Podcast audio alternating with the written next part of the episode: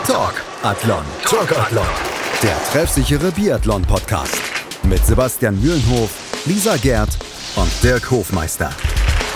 Auf meinsportpodcast.de Hallo und herzlich willkommen zu einer neuen Ausgabe von Talkathlon, eurem treffsicheren Biathlon-Talk auf meinsportpodcast.de. Mein Name ist Sebastian Mühlenhoff und ja, wir wollen uns jetzt mit dem letzten Weltcup vor der WM beschäftigen, denn es ist, äh, Antolz ist vorbei und die WM in Pokljuka, sie steht vor der Tür. Zwar ist vorher noch die Obermeisterschaft, über die wir auch kurz noch sprechen, denn da gibt es eine ganz, ganz spannende Nachricht, die wir auf jeden Fall drüber sprechen müssen. Das mache ich immer nicht alleine, sondern habe heute mal wieder eine weibliche Stimme an meiner Seite, das ist die liebe Lisa Gerd von Biathlon News. Hallo Lisa.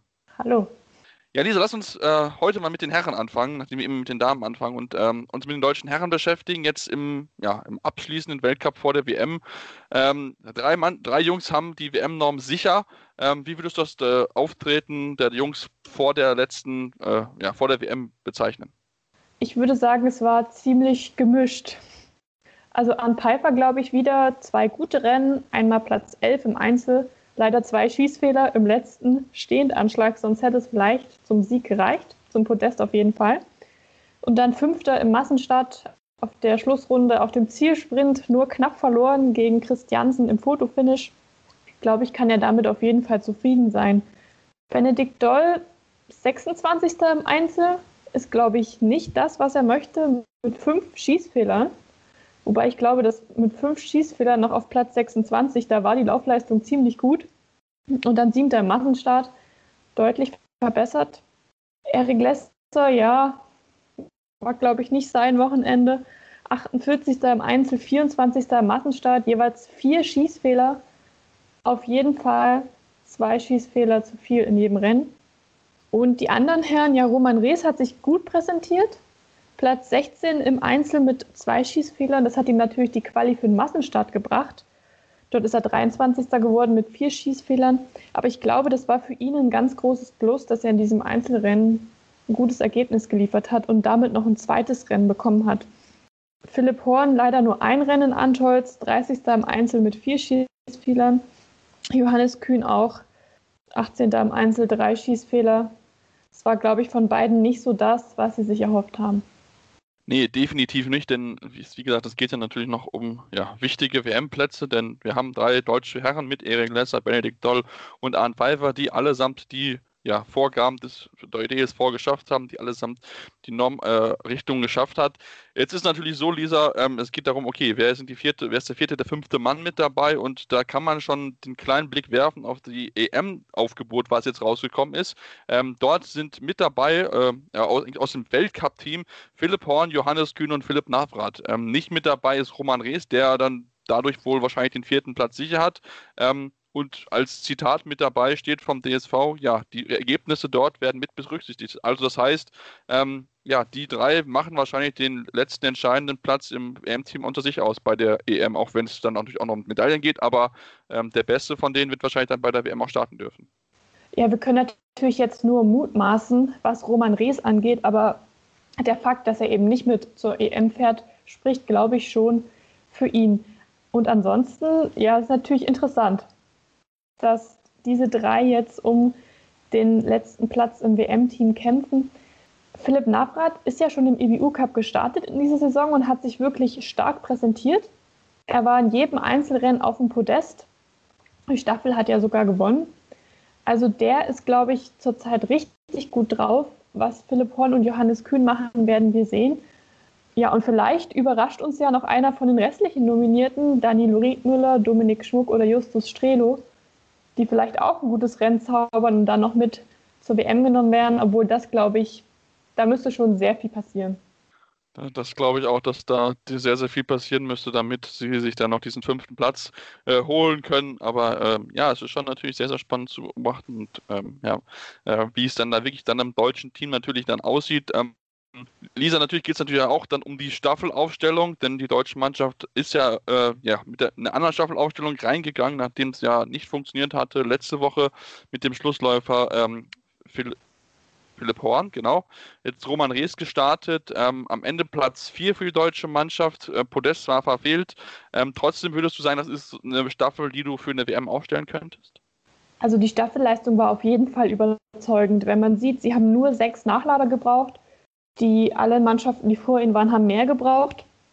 Was mich ein bisschen irritiert hat, ist, dass Benedikt Doll tatsächlich auf dieser vierten Position gelaufen ist. Denn wir haben ja schon gesehen, letzte Woche, Philipp Horn hat es leider versaut und Arne Pfeiffer war in der Mixstaffel in Oberhof auf Platz 4, also auf Position 4 und hat es leider auch versaut, kann man so sagen. Und eigentlich hätte man erwartet, dass die Trainer einen von den beiden auf die vierte Position stellen, einfach um mental nochmal so ein positives Gefühl hervorzurufen. Dass sie einfach nochmal die Chance bekommen, sich zu beweisen und klar zu machen, das war ein Ausrutscher, wir schaffen es auf der vierten Position. Und dann läuft auf einmal Benedikt Doll. Also das hat mich schon ein bisschen irritiert, obwohl ich sagen würde, es war eine gute Staffel, sie haben es gut gemacht und sind auf jeden Fall konkurrenzfähig bei der WM, gerade wenn sie so gut schießen.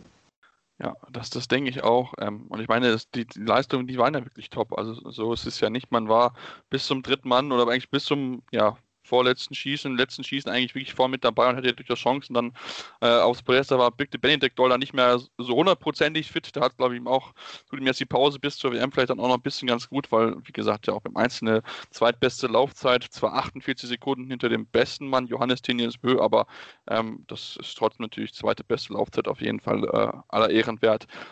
Lass uns, wenn ich schon Johannes Tinjes Bö anspreche, Lisa, auf die restlichen Weltcup zu kommen äh, bei den Herren ähm, und über die Norweger sprechen. Ähm, sie haben die Staffel nicht gewinnen können und auch ansonsten ähm, waren wieder Leistungen dabei, die ja ziemlich schwankend gewesen sind. Also da ähm, sind sie zwar immer, wir haben sie, bringen sie einen vorne mit rein, aber ähm, trotzdem war es jetzt nicht so diese starke Leistung, die wir von ihnen aus Oberhof gekannt haben.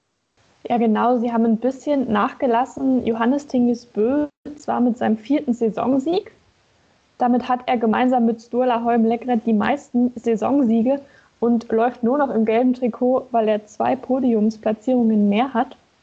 Also das ist doch ganz schön eng zwischen den beiden. Aber ansonsten wurde das Podest ganz schön gemixt bei den Männern. Ähm, Im Einzel Sieg von Alexander Loginov, was jetzt, glaube ich, auch nicht so zu erwarten war. Der hat sich in der Saison noch nicht wirklich gezeigt. Aber mit 4x0 gehört er auf jeden Fall dort vorne dazu. Und Konton Pyong Maye hat sich wieder gezeigt, der einmal Dritter geworden ist und im Massenstart Zweiter.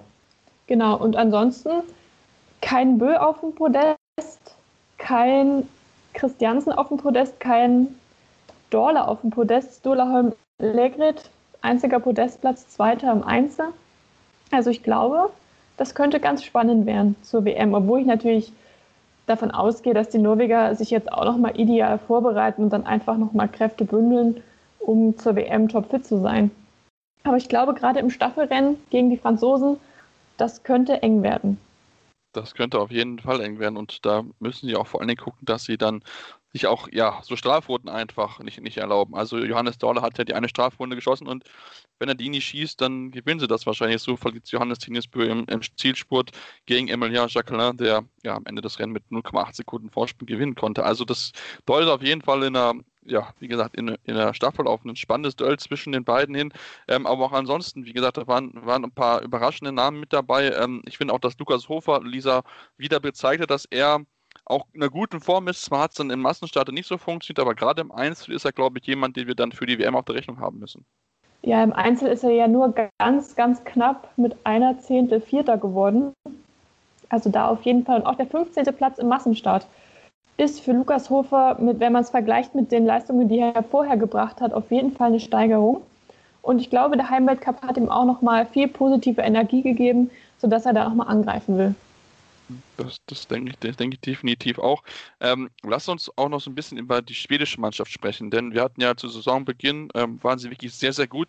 Ähm, aber jetzt aktuell ist irgendwie so ein bisschen der Wurm drin. Also Sebastian Samuelsson kann ich die Erwartung, die wir vielleicht vorhin in, in an den Saisonbeginn gestellt haben, so ganz erfüllen.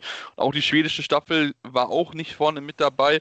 Ähm, also da müssen sie sich noch steigern, wenn sie dann bei der WM wirklich um Medaillen mitlaufen wollen.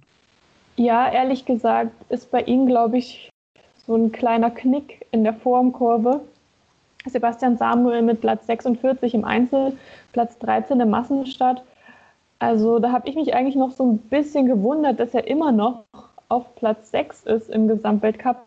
Natürlich auch, weil er ein Rennen gewonnen hat, aber es sind keine richtigen Ausreißer bei ihm dabei, aber er läuft eben auch nicht konstant in die Top 10.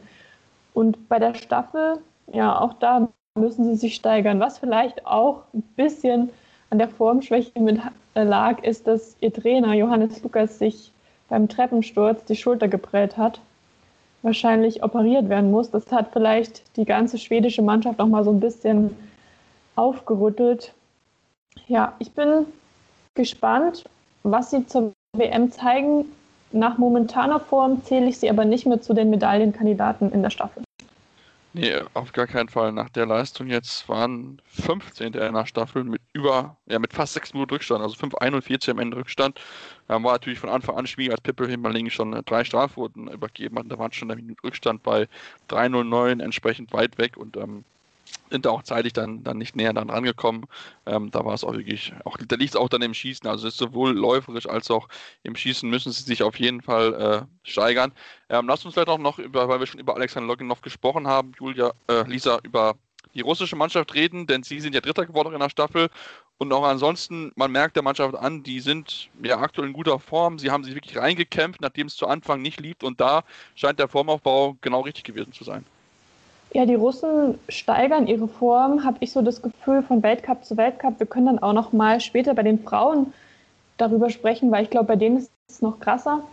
Aber die russische Mannschaft muss man immer ähm, zu den Medaillenkandidaten zählen. Und wenn die mit Null durchkommen, haben sie auf jeden Fall auf der Strecke das Potenzial, mitzulaufen. Und wen ich finde, wen wir auch noch erwähnen können, ist Simon Eder. Simon Eder ist nämlich in beiden Einzelrennen jeweils auf den achten Platz gekommen. Also stabile Leistung. Und wenn er wirklich im, sagen wir, Einzelrennen mit Null durchkommt, für mich Medaillenkandidat. Auf jeden Fall hat im Einzel einen Fehler erlaubt, 1,25 zurück. Und wenn man die ja, Strafzeit, diese eine Minute Strafzeit abrechnet, ist es Platz 2 vor Sturleheim Legrade. Also von daher, ähm, ja, das, das sollte man sich auf, auf jeden Fall auf der Rechnung haben. Ähm, natürlich noch nicht unerwähnt lassen, wollen wir die überraschend starke Leistung von Anton Dutschenko auf Platz 5 im Einzel mit null Schießfehlern. Hat das auch dort ja, vorne mit reingeschafft. Also da auch noch ein Name, den wir so häufig dort noch nicht gesehen haben. Ich könnte mir nicht erinnern, dass wir den überhaupt schon mal so weit vorne äh, erlebt haben. Und natürlich auch Jakob Fack, der dann Platz 30 geholt hat im, im Massenstart. Also da merkt man auch, Lisa, aufgrund, wenn Leute schwächeln, dann können dann auch ja, Namen reinkommen, mit denen man dann vielleicht unbedingt nicht vorne rechnen würde. Genau, und was ich so überraschend finde, ist, dass eigentlich auch das Alter so eine, eine untergeordnete Rolle spielt, würde ich sagen. Denn wenn wir Jakob Fack sehen, der ist ein paar Monate jünger als Arndt Pfeiffer also die wären beide schon 34 in diesem Jahr und bringen eigentlich konstant gute Leistung. Auch Simon Eder gehört schon zur älteren Garde.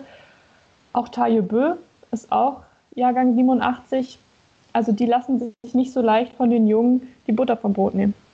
Ja, spricht auf jeden Fall dafür, dass sie noch weiter in den Topform sind und äh, ja, lässt natürlich auch eine spannende WM hoffen bei den Herren. Und wie gesagt, die, die Podien wechseln munter durch, da gibt es keine Nation, die sich wirklich da absetzen kann. Und auch Johannes Tingnes Bö ist immer mal aktuell dafür da, mal ja, sich mehrere Schießfehler zu erlauben. Und dann geht es natürlich dann entsprechend da zu sein, denn wenn er null oder einen Fehler schießt, ist es eigentlich fast unmöglich, ihn zu besiegen, wenn er in dieser überragenden Laufform ist, die er ja mal wieder gezeigt hat. Deswegen wäre das eine spannende WM bei den Herren. Das wird es auch bei den Frauen, über die sprechen wir gleich nach einer kurzen Pause.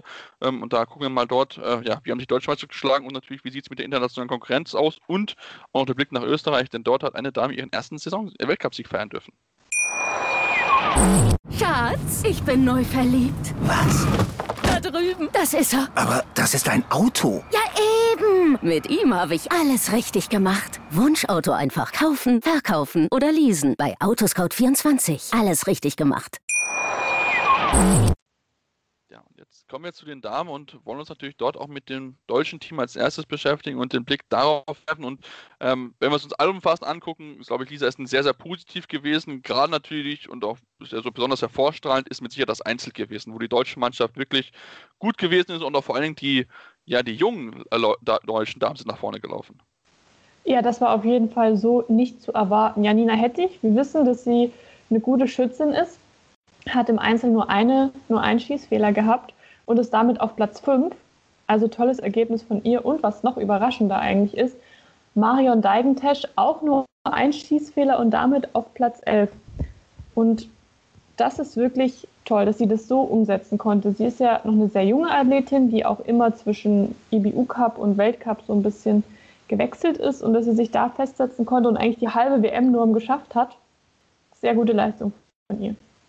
Auf jeden Fall sehr gute Leistung. Für Twitter das deutsche EM-Aufgebot dann an jetzt bei der WM, in, bei der EM, die in Polen stattfinden wird. Also ähm, wird sie dort mit sich eine weitere ja, Erfahrung sammeln können. Natürlich gibt sie das natürlich auch äh, Auftrieb, dass sie dort äh, ja, gute Leistung zeigt. Natürlich dass die, müssen ja auch immer die Gestandenen sprechen, die vielleicht jetzt beim Einzel nicht so im Vordergrund gestanden haben. Gerade Denise Herrmann, ähm, das war für sie ein Wochenende gerade schießtechnisch zum Vergessen. Ja, bei Denise Herrmann ist weiterhin leider der Wurm drin vier Fehler im Einzel und sechs Fehler im Massenstart. Dazu kommen drei Nachlader bei der Staffel. Also das ist, glaube ich, nicht das, was sie sich vorgestellt hat.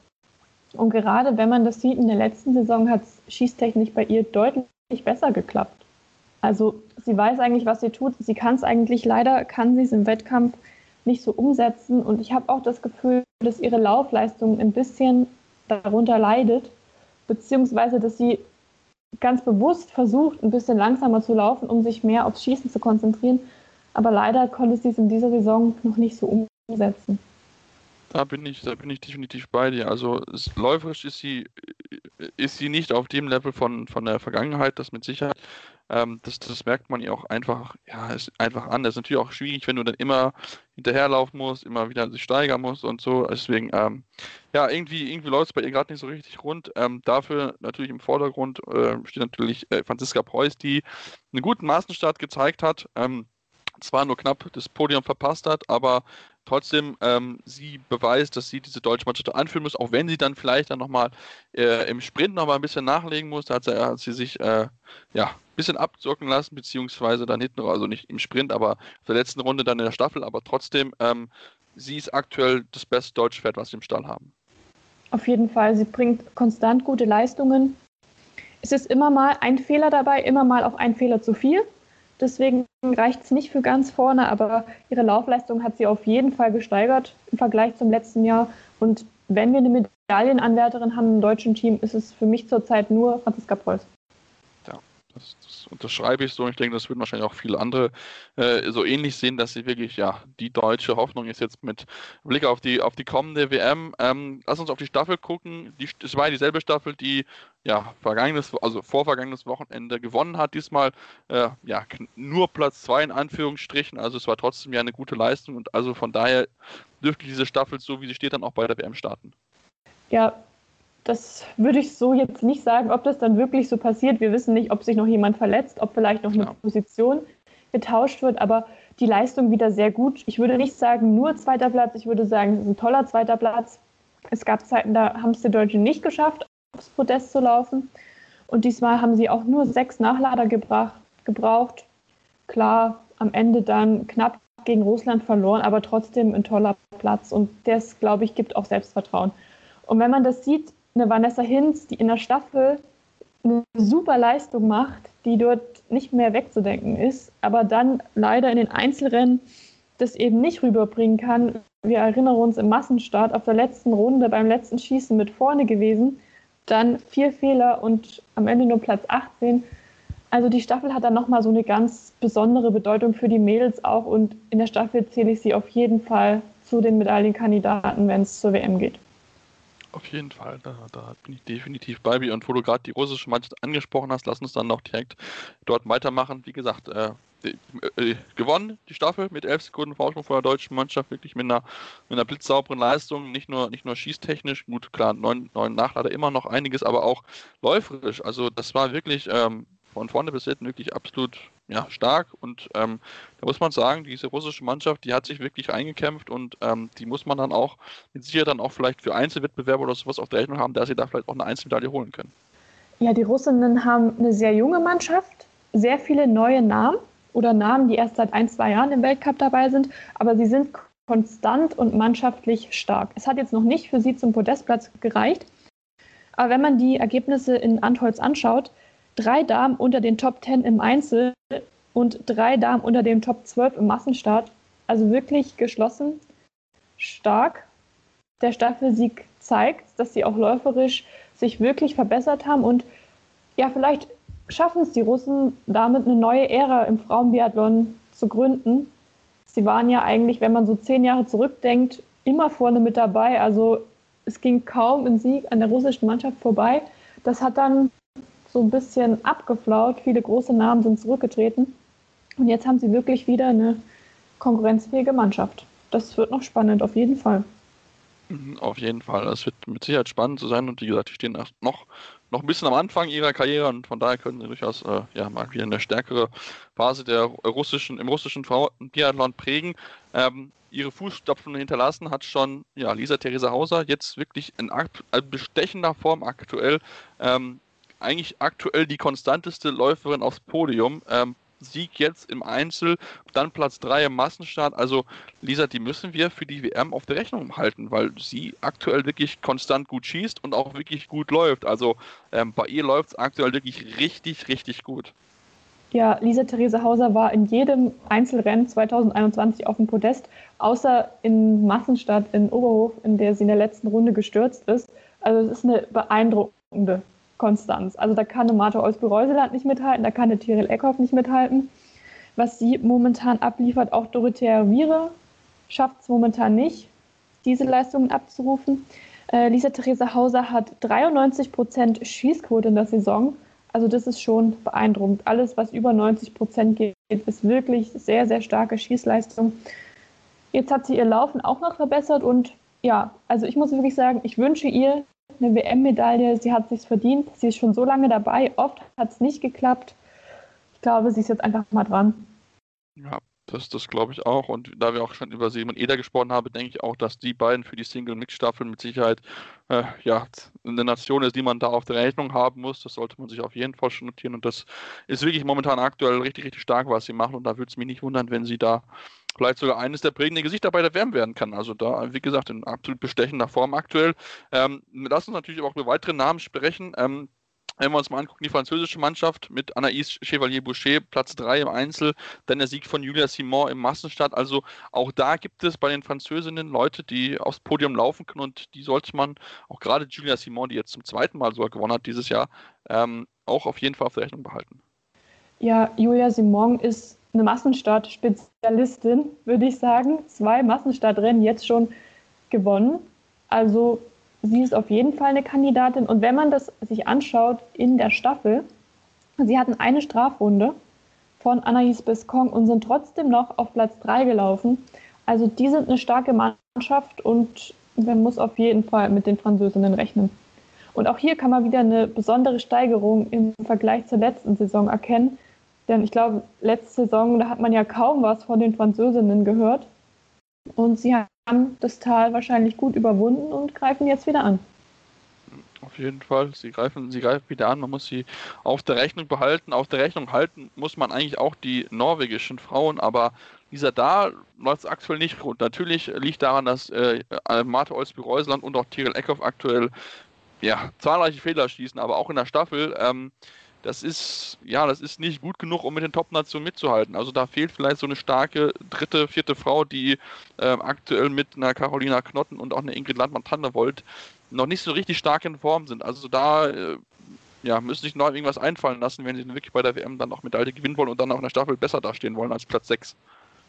Ja, natürlich das Problem bei den Norwegerinnen, gleich die erste Läuferin, eine Strafrunde und dann sind sie schon so weit weg, und die anderen sind dann eben nicht konstant genug am Schießstand, um da wirklich wieder Zeit aufzuholen. Auch wenn man sieht, Tire Eckhoff hat in der Staffel vier Nachlader gebraucht. Das sind dann eben schon 40 Sekunden, die man verliert. Und wenn dann starke Läuferinnen vorne sind, können die Norwegerinnen nicht mithalten. Das finde ich verwunderlich, denn am Anfang der Saison haben sie es deutlich besser gemacht. Auch letzte Saison waren die Norwegerinnen in der Staffel unschlagbar. Aber ja, also ich würde sie auf der Rechnung halten, aber die vierte Position, das bleibt spannend, wer da das Vertrauen der Trainer bekommt und ob sie es dann auch so wirklich umsetzen können. Mhm, auf jeden Fall. Da bin ich auch wirklich noch gespannt darauf. Und natürlich Tegel Eckhoff und Mate Olsby-Reusland sollte man immer auf Rechnung behalten. Aber wie gesagt, da muss schießtechnisch, da dürfen sich eigentlich einfach mal so viele Fehler erlauben, weil aktuell auch andere gute Läuferinnen mit dabei sind, die mit einer besseren Schießleistung dann einfach vor sie sind. Da muss man schon sagen, da haben wir dann andere Nationen dann auch aufgeholt. Lass uns auch hier auf die schwedische Mannschaft gucken. Natürlich, äh, ja, für sie war es vorbei, als dann Elvira Oeberg dreimal in die Strafrunden musste in der Staffel somit am, am Ende trotzdem noch Platz 7 aller Ehren wert.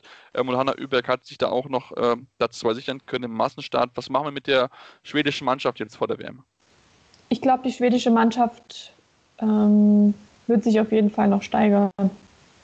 Also Hanna Oeberg hat sehr konstante Leistungen. Natürlich ist da mal ein 29. Platz im Einzel dabei, aber sonst in Oberhof immer unter den Top 10 gewesen, in Antolz jetzt wieder auf dem Podest. Und ja, Elvira Oeberg, drei Strafrunden, okay, das ist dann vielleicht einfach der Ausrutscher, den man einer jungen Athletin auch mal gönnen muss und die sich dann zur WM wieder fängt. Das, das ist, wie gesagt, sie ist noch jung, so, so ist jetzt nicht, das ist für sie mit Sicherheit eine wichtige Lehrstunde. Äh, man will besser, sagen wir mal so, besser jetzt im, äh, bei der Generalprobe als dann bei der WM sich drei Strafrunden zu erlauben. Deswegen, äh, ja, das ist eine junge schwedische Mannschaft, die uns mit Sicherheit in den kommenden Jahren, ähnlich wie vielleicht auch die Russinnen, dann viel Freude bereiten werden, wenn wir sie ankommen, natürlich dann auch äh, ja, große Konkurrenz für die deutsche Mannschaft werden. Lass uns trotzdem noch, du hast es kurz erwähnt, Dorothea Ravira ansprechen. Ähm, Im Heimweltcup mit Platz 4 dann im Einzel nochmal eine gute Leistung gezeigt. Auch die italienische Staffel war diesmal ja überraschend gut vorne mit dabei. Ähm, ist auch da vielleicht nochmal so dieser Heimweltcup vielleicht nochmal so ein Motivationsschub gewesen, um jetzt dann mit Selbstvertrauen in die WM zu gehen? Hm, ich weiß nicht, ob Dorothea Ravira Selbstvertrauen aus einem vierten Platz und einem 17. Platz im Massenstart zieht. Also sie sie bringt gute Leistungen, das muss man sagen. Sie ist relativ konstant in den Top Ten, aber es fehlt halt so das Quäntchen Glück, um ganz vorne zu sein. Da ist immer eine Strafrunde zu viel. Ja, ich weiß nicht, ob sie um Siege noch mitlaufen kann diese Saison. Ich schätze sie ein bisschen so ein wie Denise Herrmann, dass es nicht ganz so läuft. Aber natürlich, Dorothea Ravira weiß, wie man gewinnt und sie ist so wie Kaiser Meckereien. Man muss sie immer auf der Rechnung haben. Sie kann immer einen guten Tag haben und dann ganz vorne landen und alle überraschen. Das stimmt auf jeden Fall. Auf der Rechnung haben sollte man sie auf jeden Fall.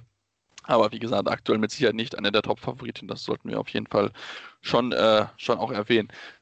Lisa, dann, wenn du nichts mehr hast zu den Damen, würde ich das Ganze schließen wollen. Ähm, Doch, ich würde noch sagen, wir sollten die Mannschaft aus Belarus nicht aus den Augen verlieren. In Oberhof Platz 2 in der Staffel Jetzt in Antholz waren sie auf Platz 5. Das sind Leistungen, von denen konnten sie letztes Jahr oder vorletztes Jahr trotz Nadaria Domracheva nur träumen.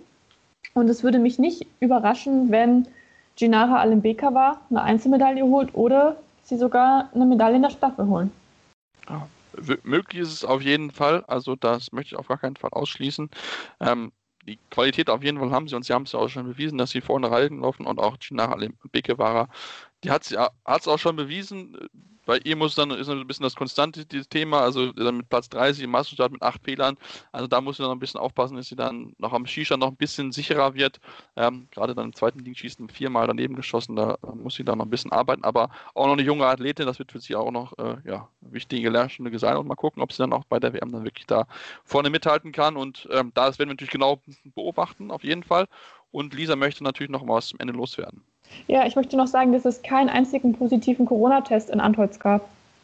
Was, glaube ich, eindeutig für das Konzept der IBU spricht, dass sie so jetzt diese Blase geschaffen haben und da das Ansteckungsrisiko sehr, sehr gering ist sehr, sehr gut und auch natürlich sehr, sehr wichtig, dass da ja möglichst keine Corona-Fälle sind, dass alle wirklich dann auch den Weltcup nutzen können, um sich zu präsentieren, Erfahrung zu sammeln, gute Leistung zu zeigen und so weiter, dass das alles soweit Corona-frei abläuft. Da gibt es ja andere Turniere, wie zum Beispiel äh, in, bei der Handball-WM, wo das nicht so der Fall gewesen ist, aber das ist dann ein anderes Thema für einen anderen Podcast. Diana, wie gesagt, wir warten jetzt einfach mal ab, was die M bringt. In zwei Wochen geht es los in Bockelüker. Wir werden natürlich weiterhin euch das verfolgen, wir werden euch das Ganze nahebringen.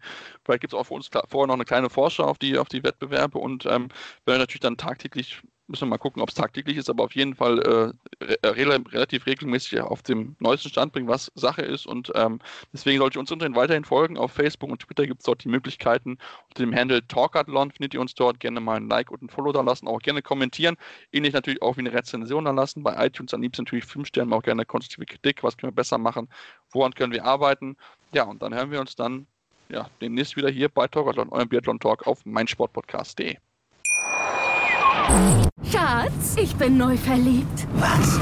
Da drüben. Das ist er. Aber das ist ein Auto. Ja, eben. Mit ihm habe ich alles richtig gemacht. Wunschauto einfach kaufen, verkaufen oder leasen. Bei Autoscout24. Alles richtig gemacht. Talk Athlon. Talk Athlon. Der treffsichere Biathlon-Podcast. Mit Sebastian Mühlenhof, Lisa Gerd und Dirk Hofmeister. Auf meinsportpodcast.de. Schatz, ich bin neu verliebt. Was?